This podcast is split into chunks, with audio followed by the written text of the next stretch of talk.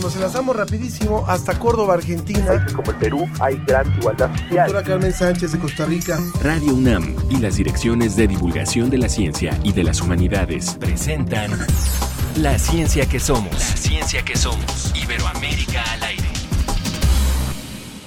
Y voy corriendo fuerte, no sé por dónde ando. Siento algo inminente, se cuela en todos lados. Esto es lo que se siente, de lo que habla la gente. Es como sentirlo todo y estar soñando.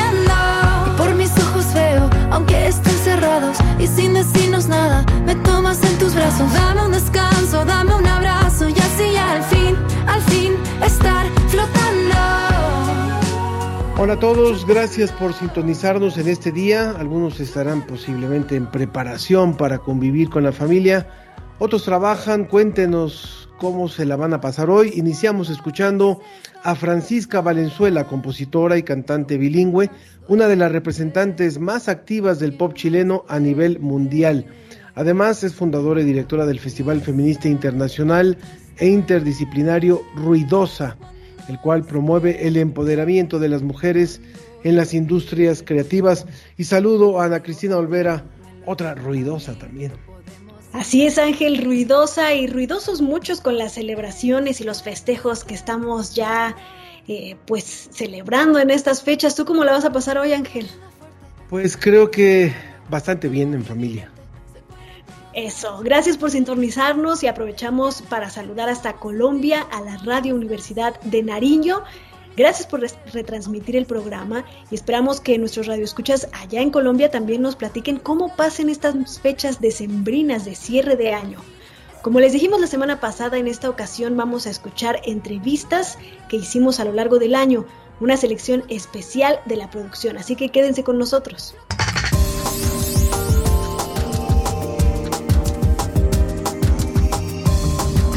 Rafael Navarro, el científico que nos llevó a Marte.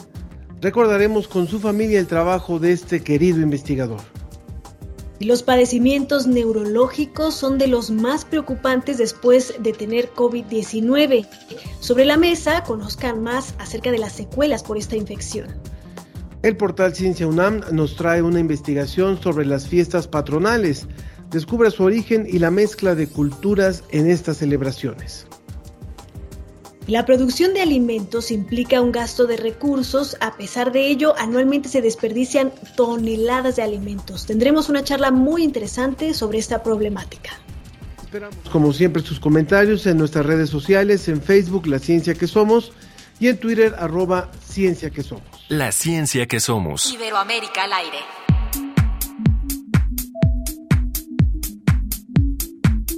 Desafortunadamente, el pasado 28 de enero falleció el doctor Rafael Navarro, el científico que colaboró en el proyecto de Curiosity para explorar Marte. La NASA propuso que se nombrara una montaña del planeta rojo con su nombre. En abril contamos con la presencia de su esposa, la doctora Fabiola Aceves de Navarro, y su hija Karina Navarro Aceves. Los invitamos a escuchar esta entrevista donde lo recordamos con mucho cariño.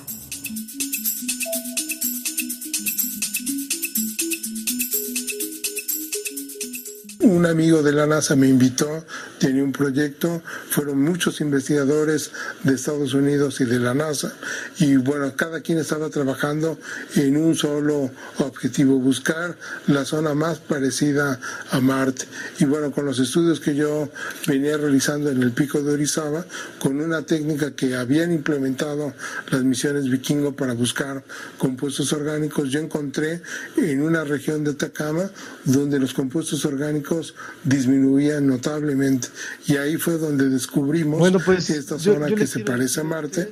Y si, que si en alguna ocasión tiene la oportunidad de estar en Marte y lleva su mapa, bueno, entre, entre el monte Sharp, ahí al noreste del cráter Gale, va a haber una elevación escarpada de unos 120 metros de altura y esa, esa, esa elevación, esa montaña, ahora se llama Rafael Navarro, en honor a un investigador importantísimo para la investigación de la, eh, de la posible vida en Marte y que muy recientemente también lo, lo, perdimos, pero lo ganamos también de otras formas.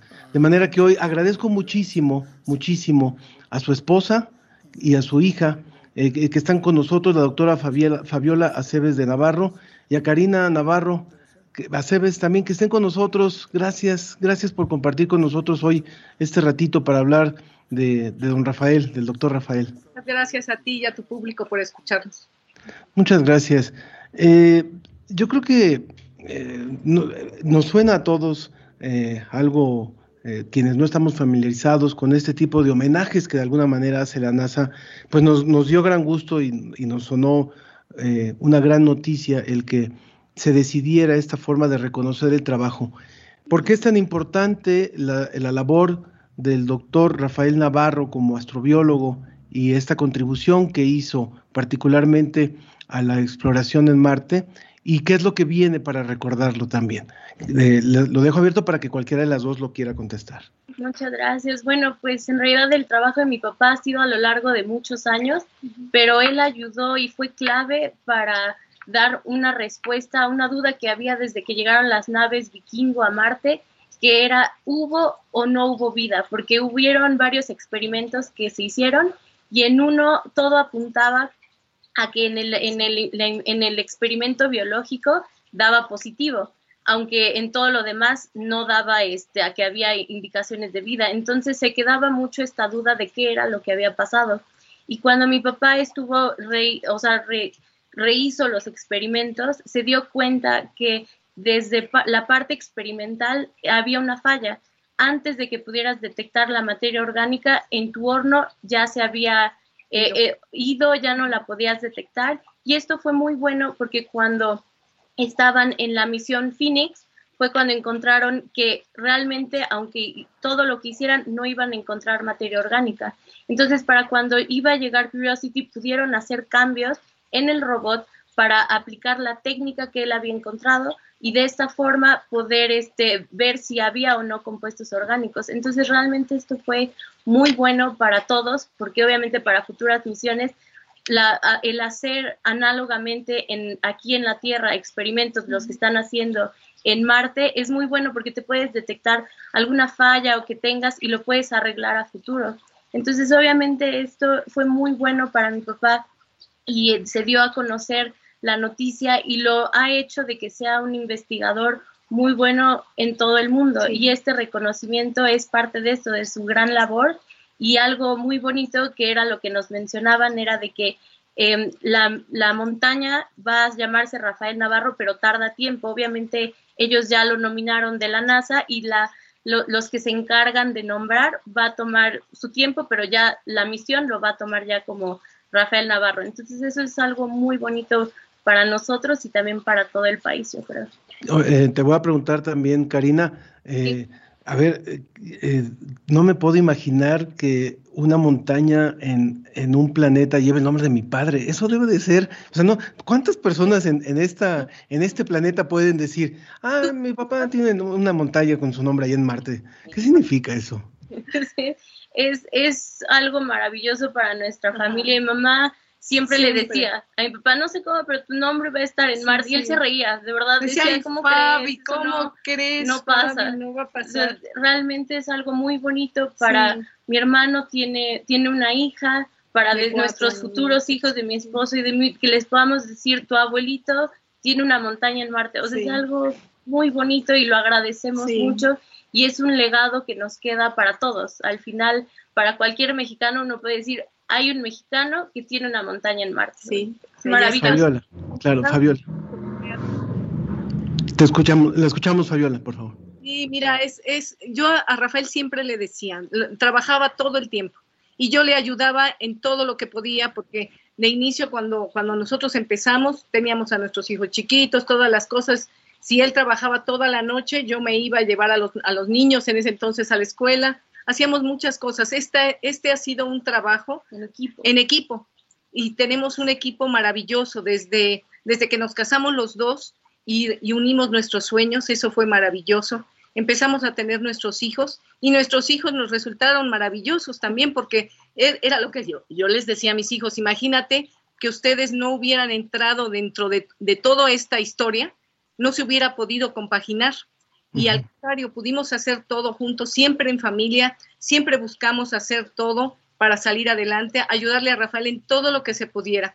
Si él tenía que llegar temprano a las cosas en la NASA, fíjate, eh, hay 24 horas 50 minutos de diferencia, eh, eh, es lo que tiene un día marciano. En marciano, 24 horas 50 minutos. Y aquí tenemos 24 horas. Entonces, cuando nos fuimos a Pasadena, que se fue el Curiosity, llegó Curiosity a, a Marte, el primer día yo lo dejé a las 8 de la mañana, el segundo a las 9, el tercero a las 10 y así íbamos.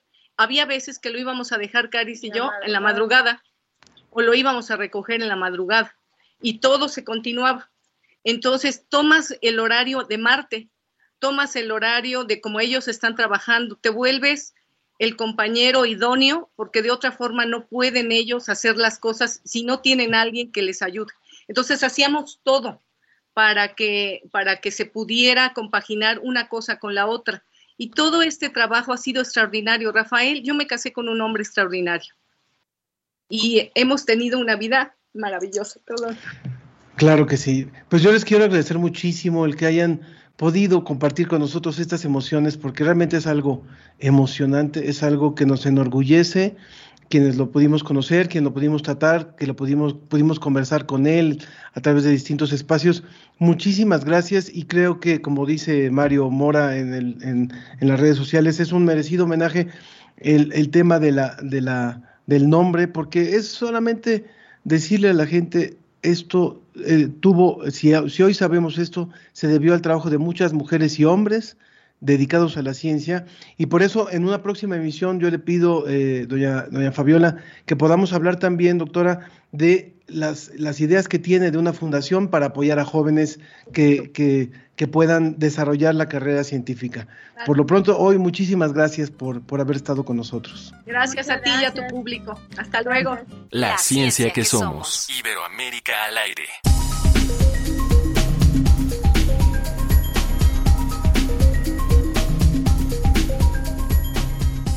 Octubre tuvimos una mesa sobre el trabajo publicado de científicas que se dieron a la tarea de analizar miles de artículos acerca de las secuelas post-COVID.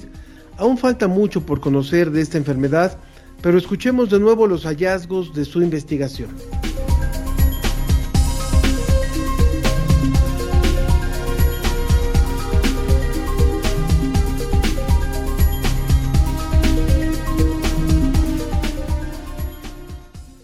Hola, soy Jacqueline Alarcón, tengo 30 años. Me contagié en 2020, en octubre, y sufrí síntomas como fiebre, dolor de ojos, de oídos, de dientes, cabeza, me ardía la piel, perdí el gusto y el olfato. El gusto lo recuperé dos semanas después, pero el olfato tardé aproximadamente seis meses en recuperarlo. Aún ahora no percibo ciertos olores y de pronto tengo olores fantasma. Soy César García, tengo 25 años. Padecí de COVID en diciembre del 2020. Me dedico a la atención prehospitalaria. Soy paramédico en los turnos nocturnos. Fueron aproximadamente desde esa vez hasta que me sentí completamente bien. Un mes de estar pues tirado en la cama prácticamente sin hambre, eh, a ratos con sensaciones de insuficiencia respiratoria y pues bueno, debilidad en general. No pude conciliar bien el sueño.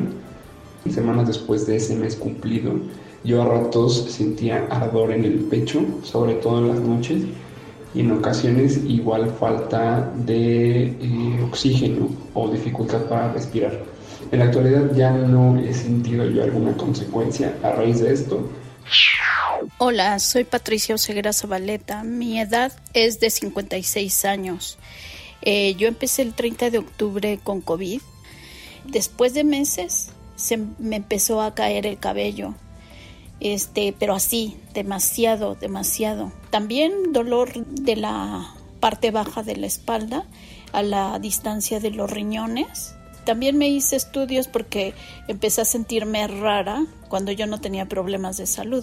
Ya había escuchado que otras personas tiene, este, habían salido con diabetes, que no sé si sea parte de las secuelas o sea porque así me tocaba, ¿no?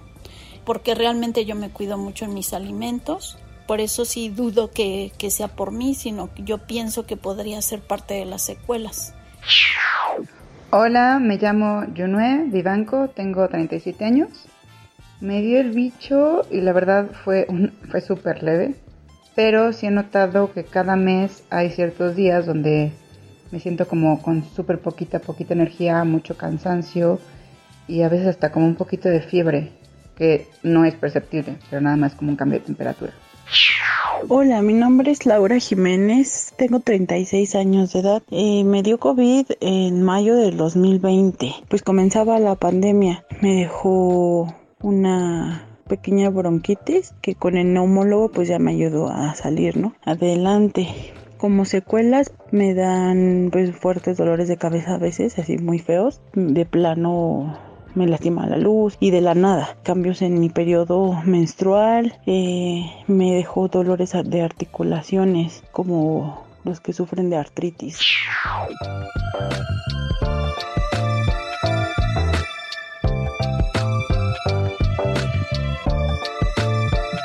Sería muy interesante que el público que nos está escuchando y que también ha pasado por eso o que tiene familiares que han pasado por eh, el bicho, como le llamaron algunos de los entrevistados, por eh, la COVID-19, puedan también comunicarse con nosotros. Les repito nuestras vías de contacto en Facebook, La Ciencia que Somos, en Twitter, arroba Ciencia que Somos. Y ya están con nosotros nuestras invitadas, Talia Beckman Ostrowski, investigadora, especialista en epidemiología y genética por el National Cancer Institute de Estados Unidos, y también la doctora Rosalinda Sepúlveda, que está en Boston, de la Escuela de Salud Pública de Harvard en Massachusetts.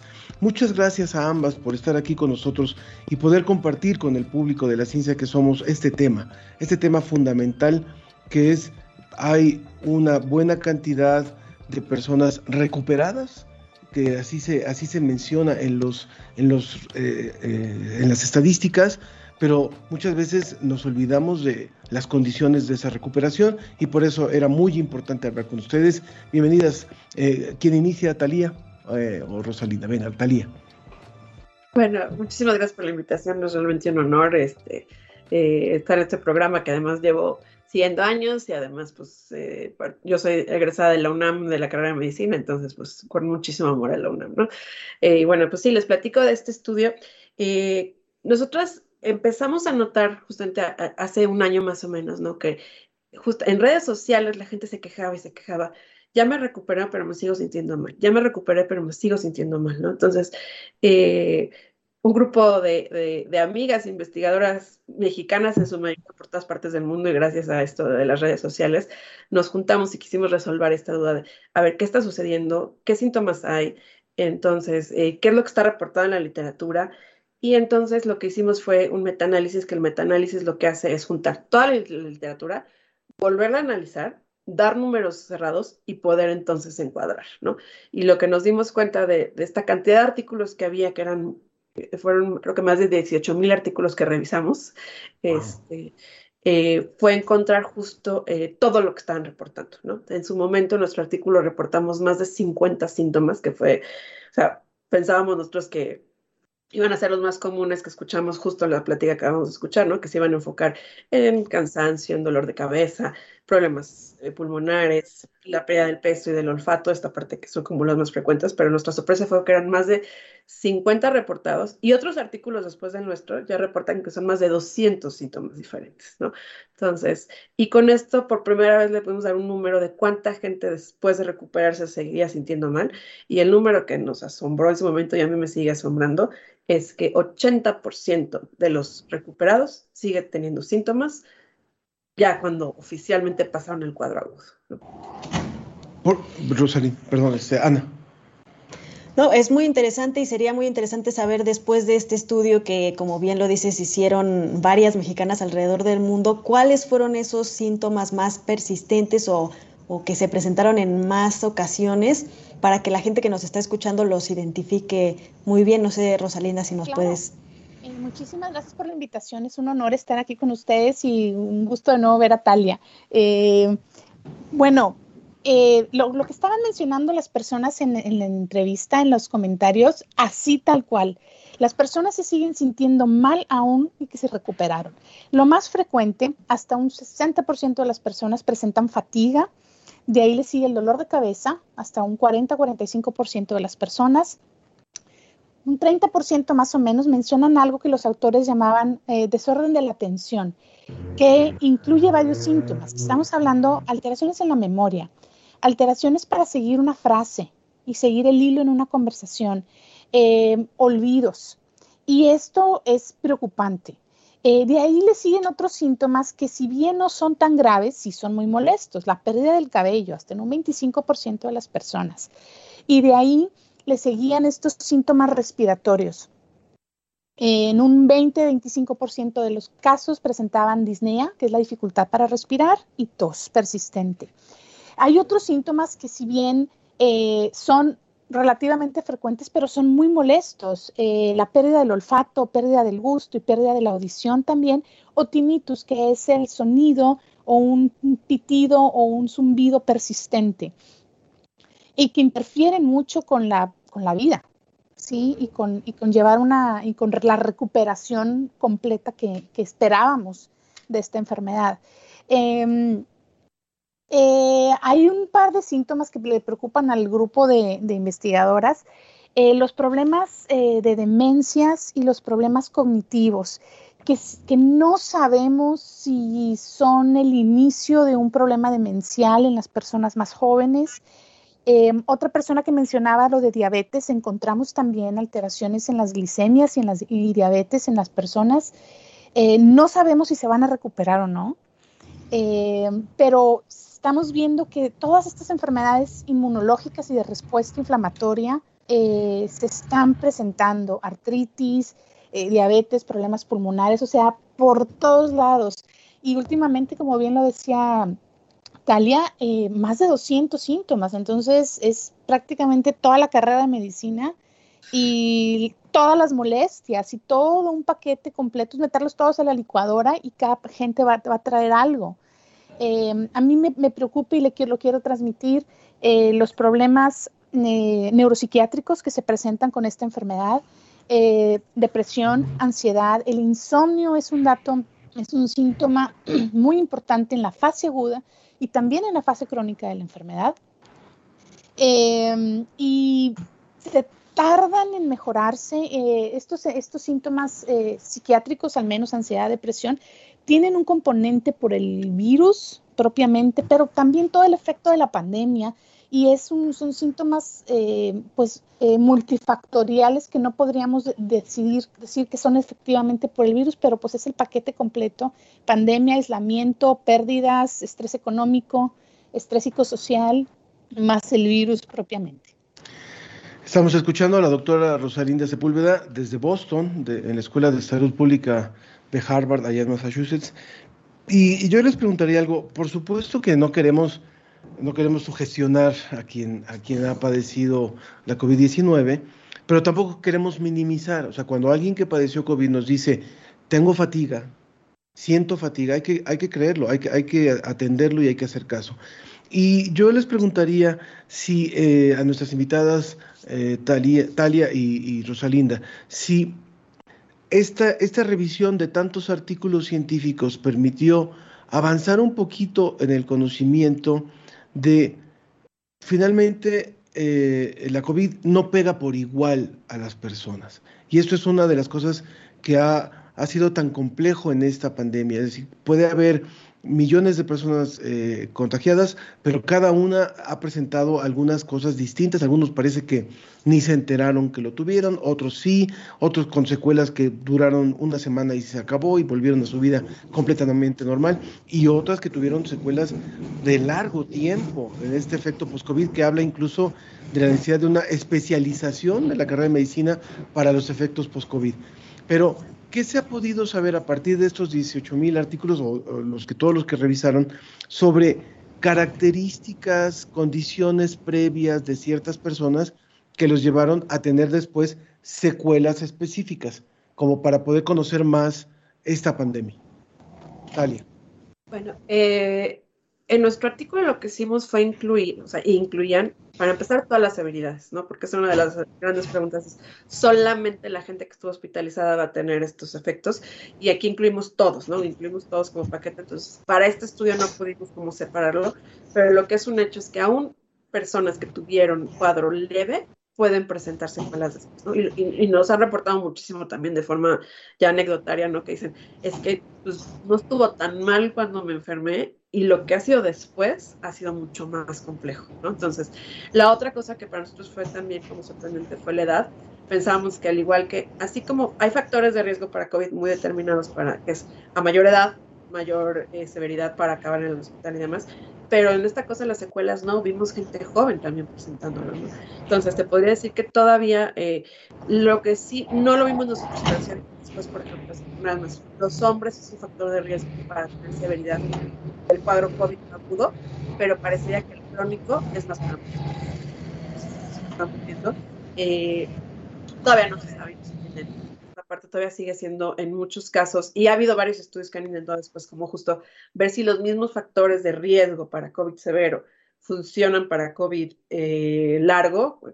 Desde ahí podríamos discutir, ¿no? ¿Cómo le llamamos? Porque hay muchas definiciones y todavía no hay una clara.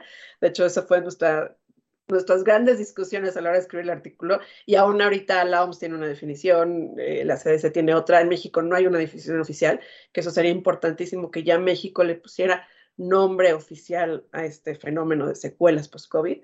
Entonces, eh, para, para dar una respuesta concreta, ¿no? Hay algunos factores que sí sabemos que, por ejemplo, eh, mujeres, personas que tienen enfermedades autoinmunes, también parece que tienen eh, esta parte, como decía Rosalinda, ¿no? Parece ser que justo este, este sistema inmune y su relación con COVID lo que trae muchos de los efectos. Entonces, personas con antecedentes de, de enfermedades inmunológicas también parece ser que tienen más secuelas, pero, pero todavía no se entiende bien, ¿no? Y todavía no podemos, así como claramente hoy en día podemos enumerar los factores de riesgo para COVID grave, todavía no podemos enumerar los factores de riesgo para COVID largo y por eso es que todos tenemos que cuidarnos todavía, ¿no? Ya estamos en un muy buen momento de la pandemia, ya parecería y esperemos que así sea que estamos viendo la luz.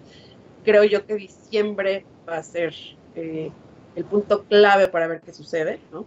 diciembre con las fiestas, con con el estar juntitos todos en familia sin Con la influenza, con la influenza, también. Entonces creo que va a ser un momento clave para saber si realmente ya logramos, este, mínimo en México, ¿no? Eh, pero mientras tanto hay que seguirnos cuidando porque por eso no hay que bajar todas las medidas todavía, por eso hay que vacunarse. Algo también muy interesante, salió después también, es que una de cuatro personas con COVID largo después de vacunarse mejoran sus síntomas.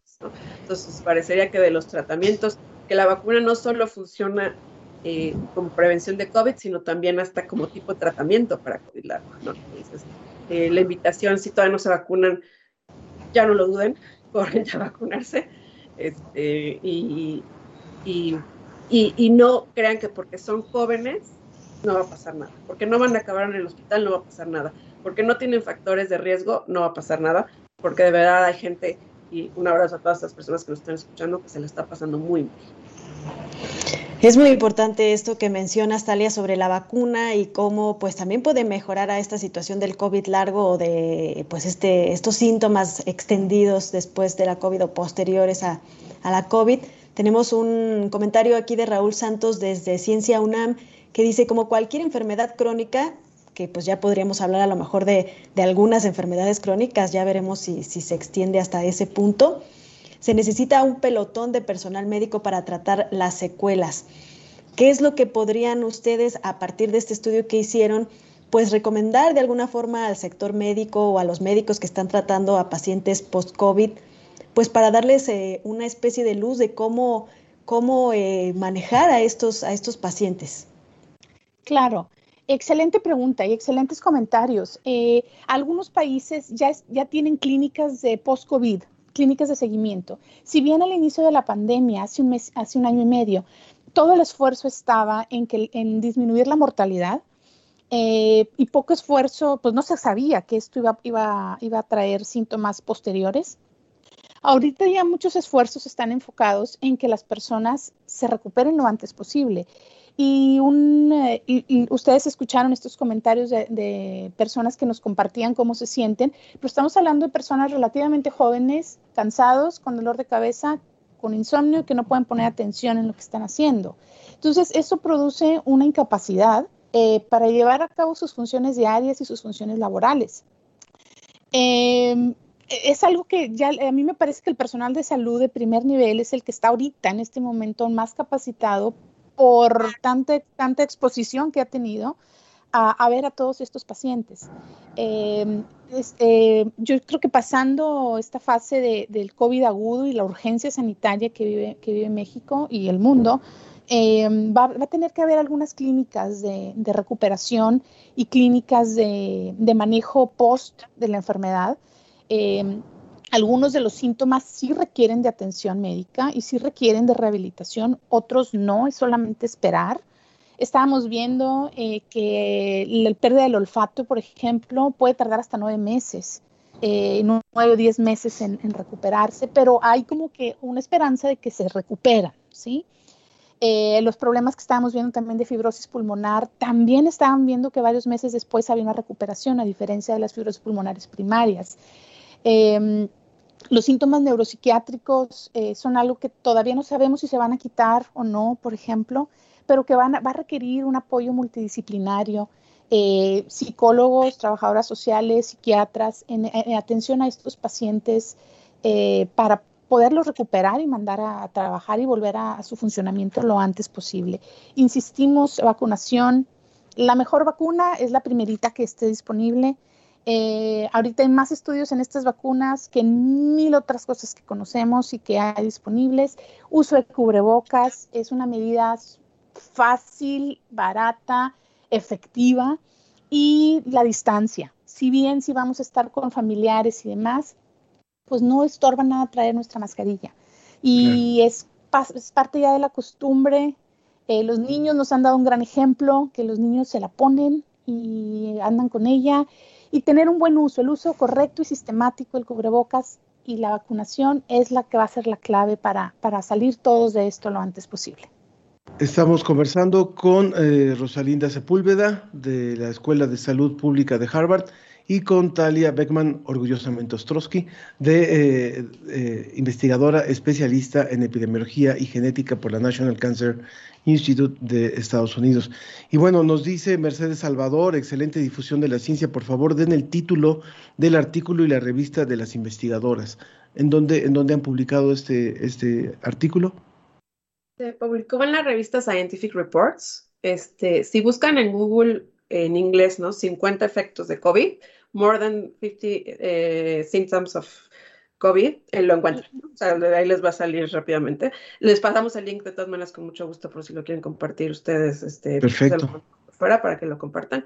Eh, me gustaría agregar algo nomás de lo que decía Rosalinda, creo que muy importante de esta parte de, y también de lo que tú decías, Ángel, al principio, es que mucha gente todavía se siente mal y, y sus familiares o su entorno, sus jefes, creen que o están exagerando o que están locos o que son hipocondriacos, ¿no? Entonces, decirles que no, que esto está demostrado científicamente que realmente sí. Y, cuando hablamos de fatiga, por ejemplo, no es que, ay, me siento cansado y échale ganas, ¿no? No es de que con echándole ganas no va a servir de nada.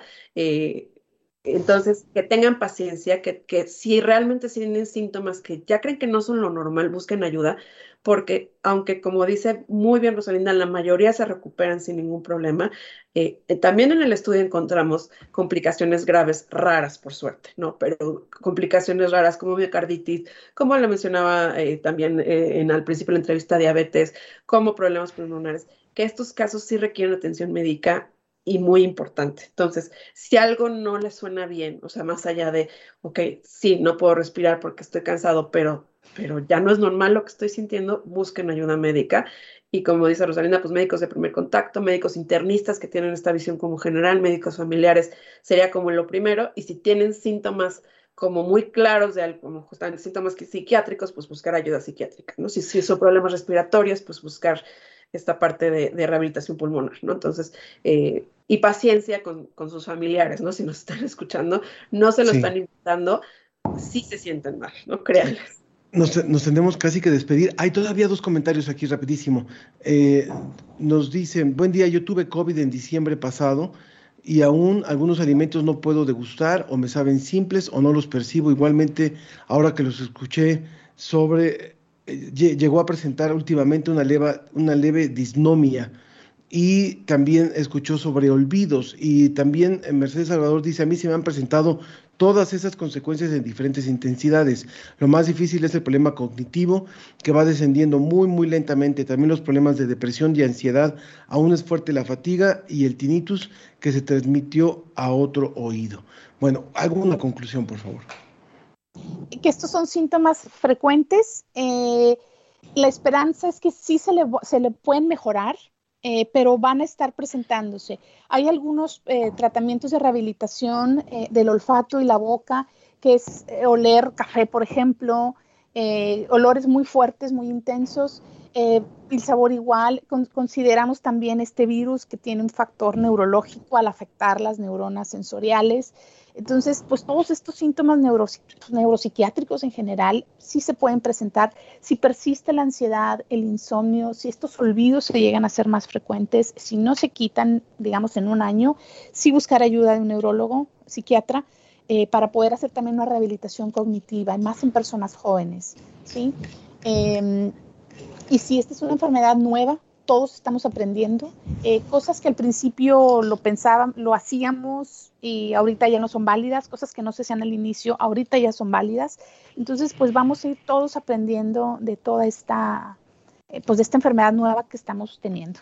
Este, desde, Ciencia UNAM, eh, Ana Hernández nos dice, gracias por la valiosa información. En estos casos, disciplina personal para evitar y mejorar la situación actual, bueno, para identificar estos síntomas, darles atención y ver las distintas alternativas. Raúl Santos nos pregunta si es de acceso al público en general el artículo, sí lo pueden leer en su, en su totalidad. Eh, pues bueno, pues muchas gracias a la doctora eh, Talia Beckman Ostrowski, investigadora especialista en epidemiología y genética por el National Cancer Institute de Estados Unidos, y a la doctora Rosalinda Sepúlveda desde Boston de la Escuela de Salud Pública de Harvard en Massachusetts. La, ciencia, que, somos. Iberoamérica al aire.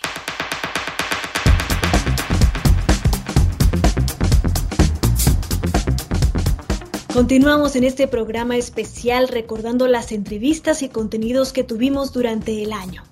Ciencia UNAM es el portal de la Dirección General de Divulgación de la Ciencia de la UNAM, donde se publican notas, reportajes, entrevistas de diversos temas que investigan los científicos y académicos en la UNAM. En esta ocasión queremos recordar uno de los trabajos que nos presentaron sobre las fiestas patronales.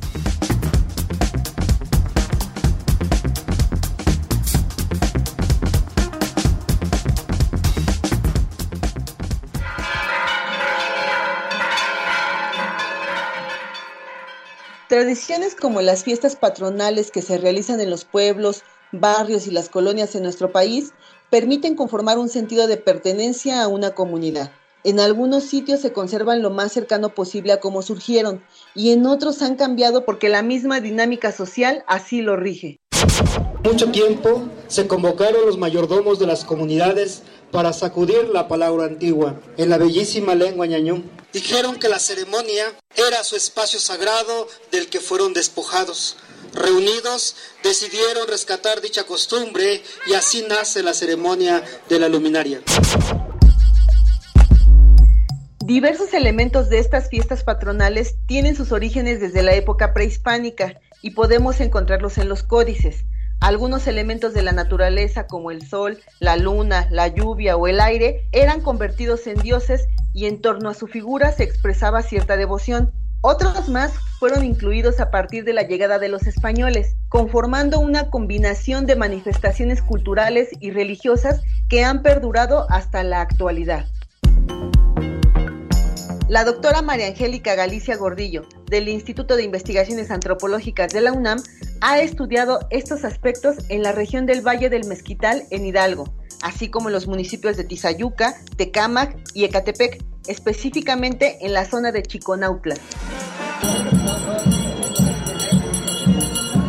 Entre sus hallazgos se encuentran que en estos lugares, con la llegada de los españoles en el siglo XVI, hubo una imposición de los servicios religiosos hacia los pueblos originarios, pero también una aceptación de estos últimos de venerar a los santos del Panteón Católico, a partir de la lógica que ya tenían con sus propios dioses. Así, los españoles traen sus ideas a partir de sus propios grupos religiosos y sus devociones a determinados santos, sobresaliendo la devoción a las cruces, a Jesucristo y a la Virgen María, dependiendo de la orden religiosa a la que se pertenece, pero adaptándose las creencias a los dioses que ya se tenían en esa región los ahora nombrados pueblos originarios. Y con estas acciones puede observarse un entrecruzamiento de las multiculturas. Al respecto, escuchemos a la doctora María Angélica Galicia Gordillo.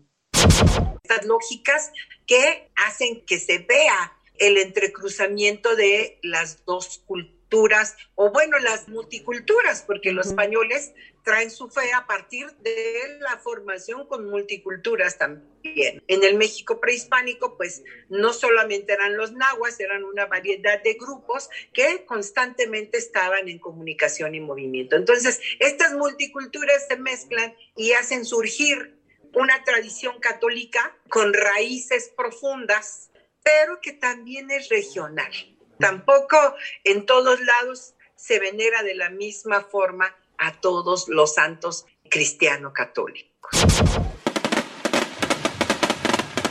A la fecha las fiestas patronales van conformando un espacio territorial, una identidad, una pertenencia e incluso una función económica y social. Esto lo vemos cuando los santos son paseados alrededor de los terrenos de labranza o por los lugares o calles que conforman la unidad devocional, remarcando así su pertenencia.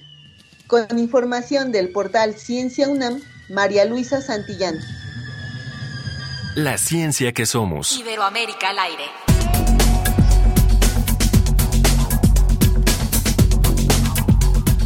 Cerramos esta emisión con una entrevista del 20 de agosto sobre el desperdicio de alimentos.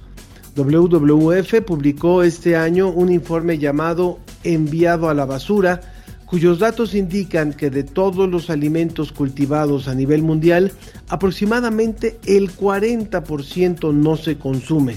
Vamos a escuchar esta entrevista.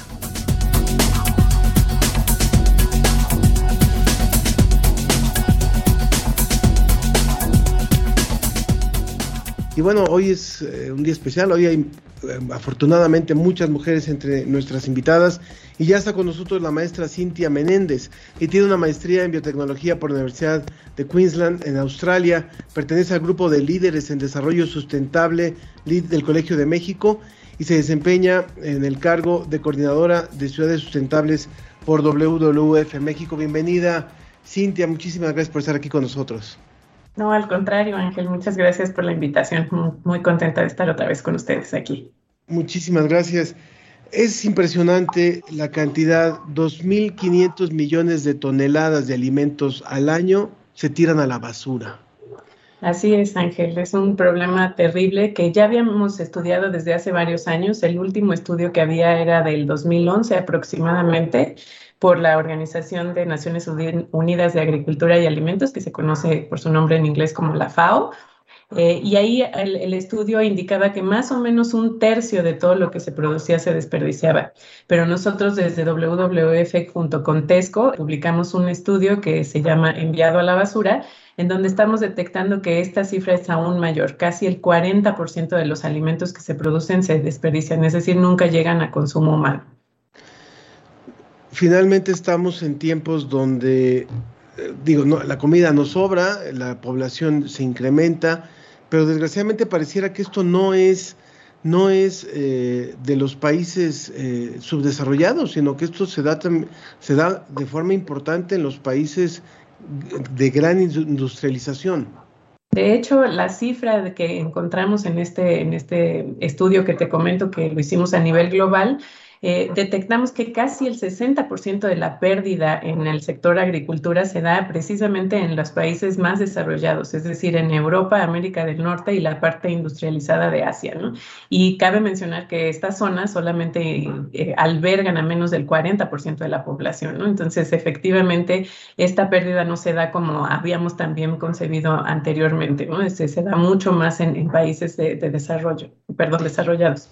Cuando sabemos que eh, hay una gran eh, carencia de alimentos y lo que cuesta en agua, por ejemplo, y en, y en recurso humano producir un kilo de, verdura o lo, que queramos poner como ejemplo, nos resulta impresionante saber que mucho de esto ni siquiera llega a las, a las, a las tiendas, ni siquiera llega al intermediario.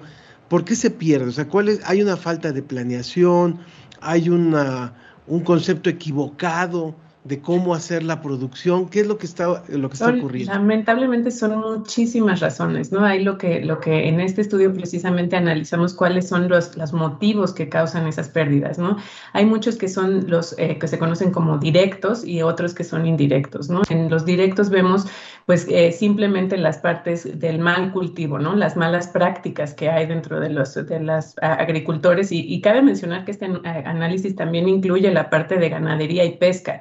Entonces, también todas esas malas prácticas que hay a lo largo, en la, parte inicial de la cadena son una de las principales causas. Pero también, por supuesto, hay otros factores externos que influyen y justamente en el tema anterior hablabas de esto, ¿no? Y es sin duda el cambio climático. Entonces, ahora todas estas afectaciones climáticas de eh, fenómenos meteorológicos extremos también están dañando eh, de forma muy importante los cultivos, la forma eh, también en, en, la pesca, por ejemplo, ¿no? Entonces, esto hace que se pierda muchísimo alimento en las primeras etapas. Y por supuesto también influyen muchos otros factores como sociales y económicos, ¿no? En donde no se da el precio adecuado y no se paga por lo que se debería de pagar a la hora de, de, cultivar las tierras y de cosechar los alimentos y esto hace que también se desperdicie mucho alimento. Otro factor que también es algo impresionante es que nos hemos acostumbrado a únicamente consumir los alimentos que son perfectos, ¿no?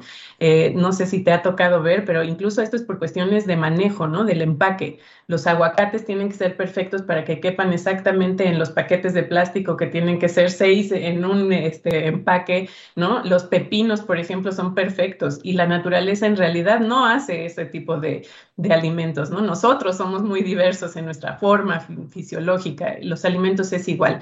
Entonces, esa también es una de las grandes causas, el querer únicamente consumir los alimentos que son perfectos y que cumplen con un cierto estándar. Por supuesto, también en el área de pesca, por ejemplo, eh, pues el gran desperdicio que hay es porque no se consume toda la, todo el alimento, ¿no? Están ya antes, pues te comías una mojarra completa, ¿no? Y nosotros en México sí estamos muy acostumbrados a ello, pero en países desarrollados, pues no, no soportan ver la cabeza del pescado, por ejemplo, ¿no? Entonces toda la cabeza del pescado se va a la basura. En fin, son un sinnúmero de razones las que, las que ocasionan todas estas pérdidas.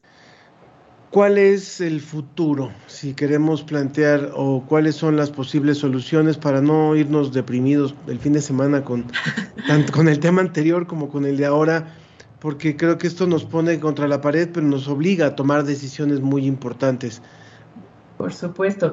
Eh, a mí también siempre me gusta más estar en el lado positivo porque si no nos bloqueamos y entonces decimos ya no hay nada que hacer y no hacemos nada y eso es lo peor que podemos hacer, ¿no? Entonces, eh, creo que hay, hay soluciones muy específicas que en este, también, en este reporte también mencionamos y muy eh, desmenuzadas de acuerdo a cada uno de los sectores. También les invito a que vean este reporte en nuestra página que es www.org.mx.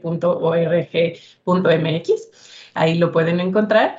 Eh, y básicamente dividimos eh, como estas soluciones en las diferentes etapas, ¿no? Una son eh, las agencias internacionales, ¿no? Como toda esta cooperación internacional que tiene que empezar a invertir en países en desarrollo y también, como veíamos, en países desarrollados para mejorar las prácticas de la, de, la agricultura, la ganadería y la pesca. Y la pesca. Por otro lado, los gobiernos también a nivel nacional es súper importante que establezcan metas que específicamente hablen de reducir la pérdida y desperdicio de alimentos que se establezcan acciones, porque no solo basta con decir queremos reducir a la mitad la pérdida y desperdicio de alimentos y no hacemos nada, ¿no? Entonces, ver cómo se van a hacer eso y después monitorearlo, ¿no? Eso es muy importante. Eh, por supuesto, los gobiernos locales también tienen un gran poder de incidencia, ¿no? También en influir el manejo de los residuos, por ejemplo, ¿no? También eso es súper importante porque sabemos que en nuestro país casi el 50% o más del 50% de lo que llega a nuestros tiraderos de basura que además pues sabemos que son de pésimo manejo, eh, es, materia orgánica, es decir, que está directamente relacionada con la pérdida de alimentos. Entonces los gobiernos locales por supuesto que también tienen un rol eh, crítico que jugar. Y la pregunta que siempre me hacen en estos, en estos foros y que creo que es el, el mensaje más importante es qué podemos hacer nosotras y nosotros como ciudadanos de a pie.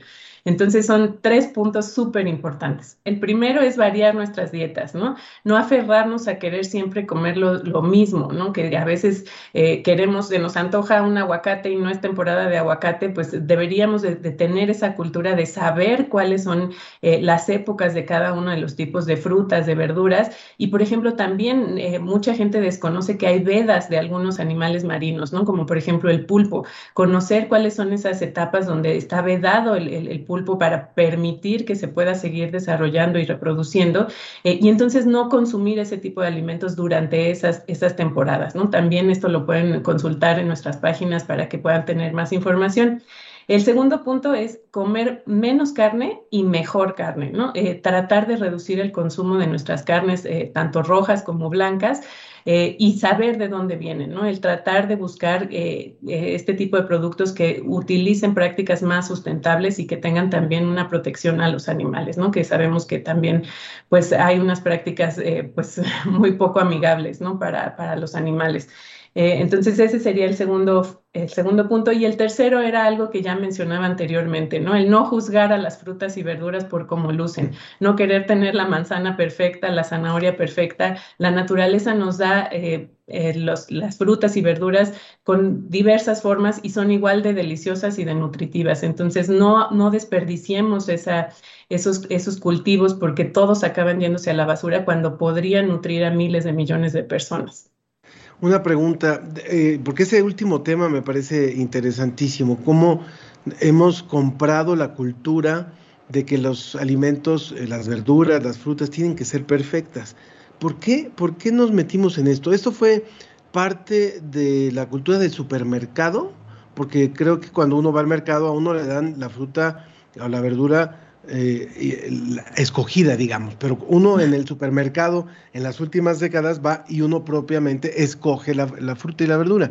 ¿Será que esto será la, la, reacción o, la consecuencia de la venta de las verduras y las frutas en los supermercados? Sí tiene mucho que ver y un poco viene eh, el origen, como te decía, de por cuestiones también prácticas para el, empaque y el embalaje de los productos, ¿no? Y esto también tiene mucho que ver, pues, con largas cadenas de, distribución, ¿no? Que, deberíamos también tratar de disminuir y de mejorar, ¿no? Entonces, al querer eh, tener empacar los aguacates para que duren más, para que lleguen más lejos, pues necesitas empaques más resistentes y para eso necesitas tener formas estandarizadas, ¿no? Entonces, eso también generó mucho que, se, pues, se buscaran solo las frutas y las verduras perfectas. Pero desgraciadamente también tiene que ver muchísimo con la estética. Estamos acostumbrados a que si una eh, fruta no se ve bonita, ¿no? o un jitomate tiene un chipote, pues nos, no, nos parece desagradable, ¿no? Entonces es mucho por razones estéticas también. Y esto, por supuesto, que, que como bien dices, ¿no? Ha sido mucho también por las imágenes comerciales en los grandes centros comerciales, ¿no? en donde ya estamos acostumbrados a que hasta se acomodan las papayas perfectas, los plátanos perfectos, ¿no? Entonces, creo que también nosotros tenemos como consumidores que, seguir buscando y, comprar esos alimentos que no tienen esas formas perfectas y, por supuesto, como bien lo dices, fomentando ese comercio a nivel local, ¿no? En nuestros mercados locales, en nuestra central de abastos, etcétera.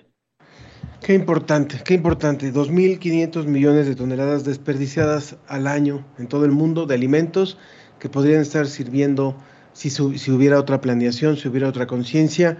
Me quedo mucho con este último punto. No juzgamos a las frutas por su apariencia. Híjole, si lo hacemos con las frutas, ¿cómo no lo hacemos? ¿Cómo, no lo estamos haciendo con 20 mil cosas más? Eh, la tontería humana, finalmente. Bueno, muchísimas gracias.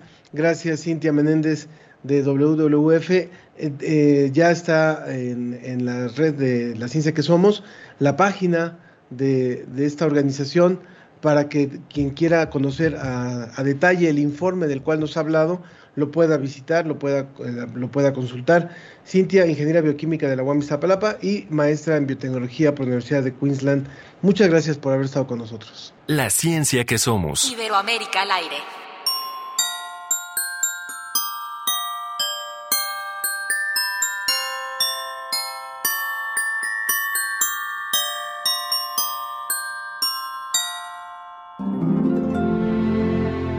Gracias por habernos sintonizado el día de hoy. Esperamos que tengan unas excelentes fiestas decembrinas y muchas gracias a todos los que han hecho posible durante este año la ciencia que somos. Por supuesto, en la producción general Claudio Gesto, en la producción Susana Trejo y Alma Cuadros. En la realización enlace técnico Ricardo Pacheco, en las redes sociales Tania Benavides. Por parte de la Dirección General de Divulgación de las Humanidades, Antonio Sierra y Jonathan López Romo. En el Facebook Live, Roberto Ramírez. Radio UNAM, la operación técnica de Arturo González y en el apoyo de Microsoft. Moisés Luna y Carlos Pérez. Yo soy Figueroa y tú eres. Ana Cristina Olvera. La pases muy bien, Ana Cristina. Muy, una muy buena noche. Igualmente, gracias a todos.